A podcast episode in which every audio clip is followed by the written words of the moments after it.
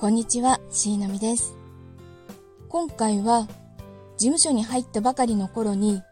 あるお芝居のお手伝いをした話をしてみたいと思います。そのお芝居は、事務所の大御所の俳優さんがプロデュースしたもので、同じ事務所からも他の事務所からも俳優さんが集められていました。そのお芝居の最初から関わらせていただいたので、お手伝い、裏方とはいえ、お芝居のいろはを勉強できるいい機会になりました。だって、子供の頃から憧れていた大先輩たちが、目の前でお芝居の稽古をしているわけですよ。これは、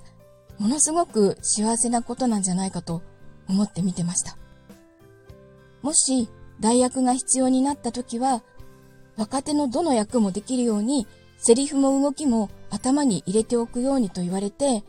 もう必死に叩き込みました。稽古の後はいつも飲みに連れて行ってもらって、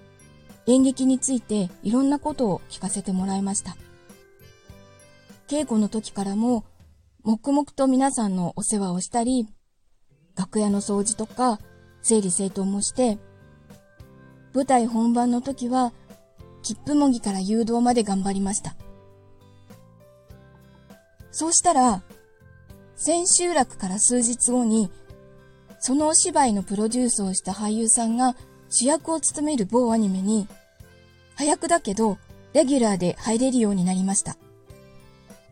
すごい嬉しかったです。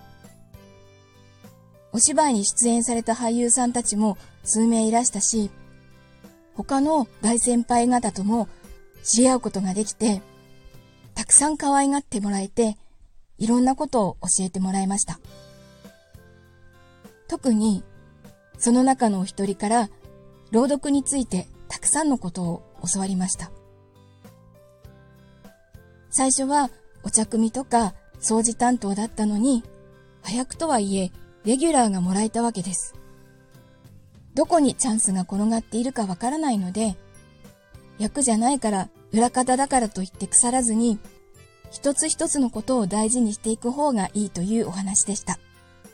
聞いていただきありがとうございました。それではまた。